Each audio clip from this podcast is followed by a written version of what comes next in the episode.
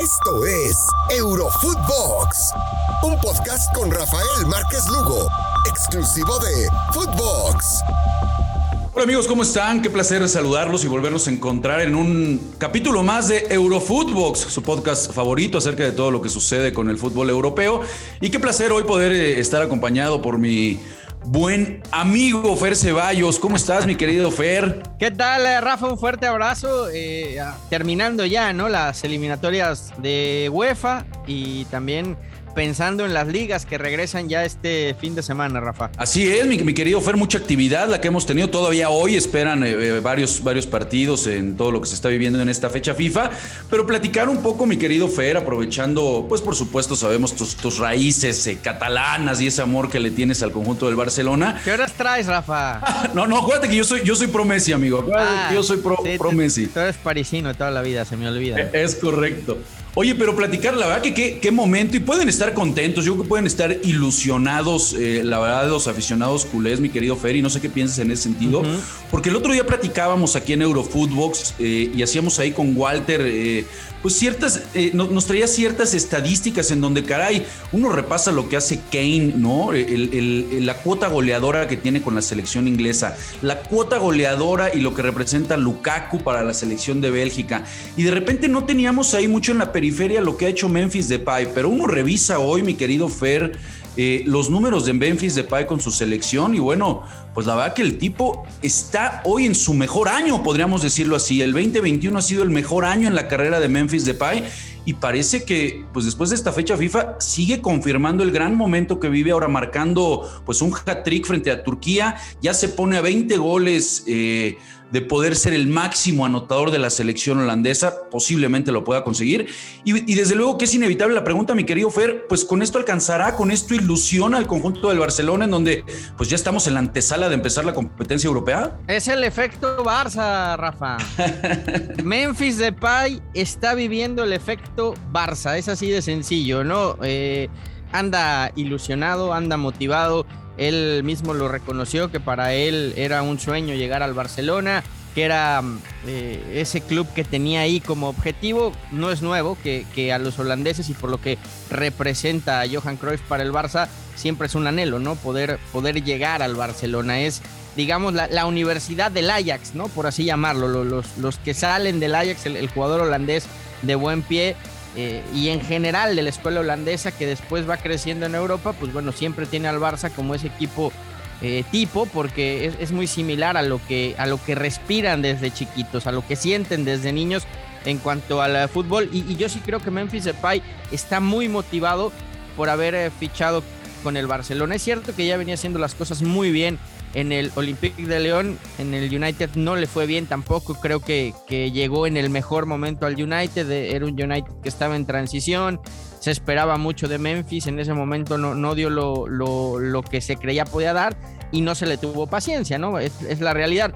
Pero en Francia venía haciendo muy bien las cosas, Rafa era el segundo máximo goleador de la liga después de Mbappé en un equipo mucho más limitado que el eh, Paris Saint Germain, llegó hasta unas semifinales de Champions hace dos temporadas. O sea, creo que, creo que venía siendo un jugador importantísimo, ¿no? Y ahora te topas con un Barcelona de, de, mejor eh, pie, que tiene más la pelota, que juega más a lo que te gusta, más acostumbrado a lo que vives también en la selección de Holanda y hoy el tipo está explotando. Ahora, qué, qué grande noticia, ¿no, Fer? Porque no es un, centro, digo, usted es su mejor momento, 27 años de edad, ya repasábamos un poco las estadísticas en donde pues ya llega con este hat-trick a 33 goles con su selección. 50 que tiene Van Nistelrooy es el máximo anotador, seguramente en algún momento llegará, pero hay que decirlo, Fer, este no es un centro delantero eh, eh, goleador, decirlo así, no finalizador. Él puede ser perfectamente un acompañante, un gran socio de un Luis Suárez, de un De Jong, que hoy llegó ahí, ahí al Barcelona. Estás muy contento, América, porque no se lo ganó el América y llegó finalmente al Barça, mi querido Fer. Pero puede ser un acompañante ideal, ¿no? Ante ya también la tan hablada salida de Griezmann pues creo que, creo que todas las luces y todo el foco de atención para pensar en que Barcelona puede hacer algo importante, pues todo recala sobre todo en la, en la, figura de Memphis Depay, que insisto, los números, pues caray, hoy en día en el 2021 son incluso hasta mucho mejores que los de Mbappé. Y que va a enamorar pronto al Camp Nou. Yo no me canso de decir esto de, de Memphis Depay, por, por cómo juega, por el estilo que tiene, por el atrevimiento, por, por su manera de desenvolverse dentro de la cancha, creo que, creo que va a enamorar pronto, ¿no? Es cierto que cuando tenías allá a Messi, vivir a, la sombra de Messi no era fácil, lo padeció Griezmann al punto de que se tuvo que ir del club, como bien lo dices, Rafa, pero hoy e, el jugador más ilusionante que tiene el Barcelona me parece que es Depay, sumado a lo que te pueda aportar y, que venga de buena manera nuevamente eh, Ansu Fati, ¿no? Mencionabas el tema de Griezmann porque también Griezmann ayer es protagonista, se va del Barça parece que se quita un, costal de encima, una piedra gigante que venía cargando y marca doblete con Francia y además uno de ellos, un, golazo, Rafa, ¿no? Una, una joya lo que nos regala Grisma, ¿no? Eh, eh, y estoy de acuerdo contigo, pareciera que se quitó una losa pues bastante pesadita de encima porque se le vio en un gran nivel y después feliz, hay que decirlo también, en su presentación con el Atlético de Madrid, pues también se le ve al tipo relajado, se ve regresando a casa. Y aquí, bueno, pues nuevamente, como lo platicábamos con el Barcelona, Fer, eh, el conjunto Atlético de Madrid va a tener un inicio en Europa, en donde me parece que está llamado a ser protagonista este equipo del Cholo Simeone. Eh, salvo tu mejor opinión, mi querido Fer, por los refuerzos que han llegado. Y tiene un arranque en el grupo en donde me parece que debe de acceder sin ningún problema a la siguiente fase, pero va a arrancar con el Porto. Mientras Barcelona va a arrancar con Bayern. veo, Rafa? ¿Sabes cuál es el problema que veo yo del Atlético de Madrid? Justamente lo que acabas de decir. Hoy está obligado a ser protagonista. Y cuando este equipo está obligado a ser protagonista. No se siente cómodo, mm, ¿ah? Mm, le, ha costado, ¿no? Sí, eh, sí. No es la primera vez que por cómo se refuerza el Atlético decimos, este Atlético la va a romper, este Atlético lo va a ganar todo. Es un Atlético que, está para, para hacer historia en, el fútbol de Europa y ganar su primer Champions. Y, y luego la decepción es enorme, ¿no? Porque yo te pregunto, ¿va a cambiar Simeone? Vamos a ver un espectacular. Le va a dar más libertades a Griezmann y, a Joao Félix y, a los hombres que tienen punta, a Luis Suárez, o vamos a seguir viendo el equipo que partimos del orden defensivo, aguantamos el cero en portería y como bien dice el Cholo, vamos partido a partido. Mi querido Fer, Chango viejo no aprende maroma nueva, amigo.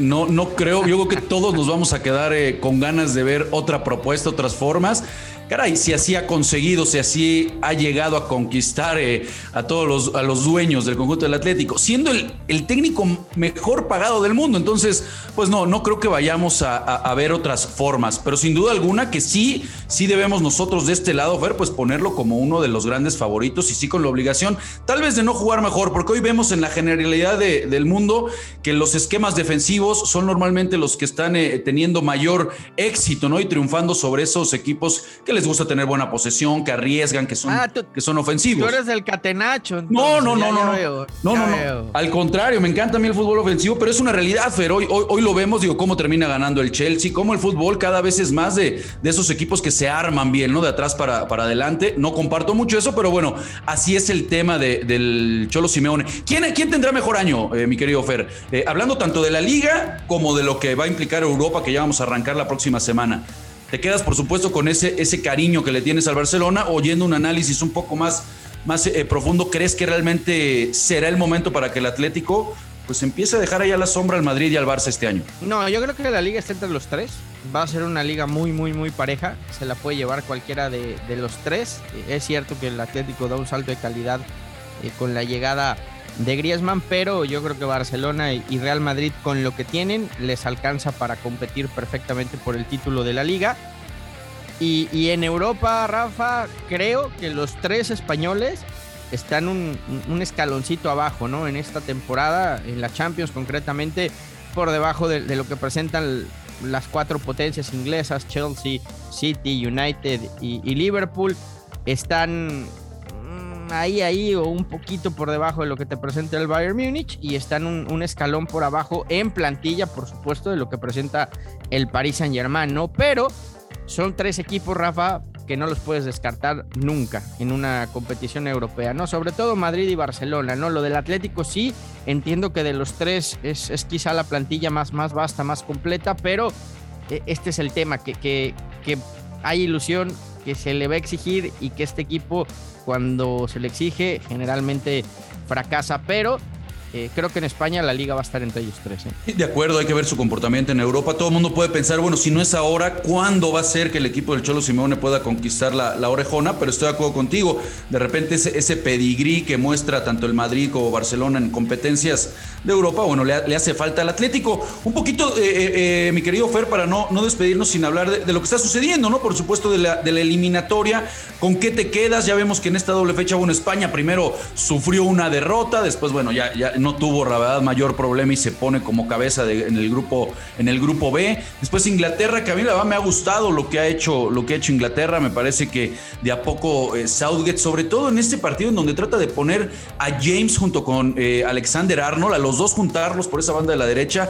Yo creo que Inglaterra es una de las selecciones que tiene todavía un techo muy, muy, muy, muy alto. Todavía tiene muchísimo por mejorar. Ojo, eh, por la plantilla. No soy tan de, de fanático del técnico, pero me parece que tiene una plantilla impresionante. Y por supuesto lo de Italia, Fernó, que, que, más allá de que pues, no ha ganado en los últimos dos partidos, el récord que tiene de 36 partidos ya sin conocer la derrota, pues ahí queda, ¿no? Para los de Mancini. Y que es el actual campeón de la Euro, ¿no? De acuerdo, de acuerdo, totalmente. Además, eh, me quedo con que está haciendo una eliminatoria de Europa diferente, en donde equipos que, que, nunca han figurado de repente están dando sorpresas, ¿no? Y a las potencias de repente les está costando este, este trayecto, pero creo que todo se va a ir encaminando conforme vaya avanzando la temporada, Rafa, y, vamos a ver a los mismos de siempre peleando su lugar a la Copa del Mundo, ¿no? Estoy de acuerdo contigo, Italia que va a recibir el, el, récord de Cristiano, ¿no? Que también queda ahí para la posteridad y que ya lo hemos hablado, ¿no? Lo, lo que hace este con todo respeto, este animal futbolísticamente hablando, ¿no? Es, es un monstruo y, bueno, hay que estar pendientes, por supuesto, de Cristiano, porque seguramente eh, va, va, va a terminar rompiendo récord también en cuanto a asistencia mundiales, ¿eh? así como se está preparando la mentalidad que tiene.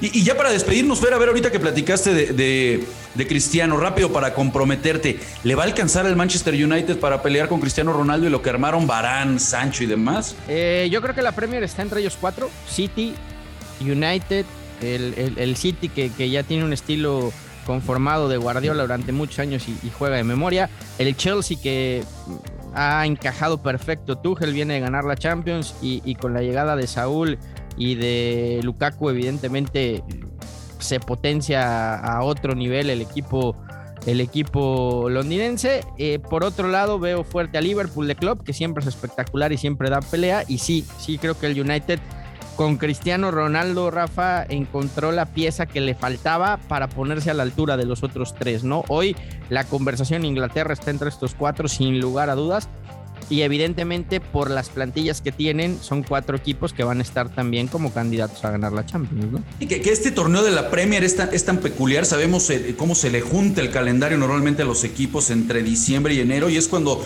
suelen marcarse ciertas distancias pero yo, no te compro lo de que, Europa, ¿no? Yo, no te la compro de que, o sea, lo, que la quieren vender, que es la más competitiva, no. Y, y acuérdate, y te lo digo hoy, ¿eh? cuando llevamos tres, cuatro semanas, acuérdate al final de temporada cómo estos cuatro van a marcar diferencias sobre el resto en la Premier.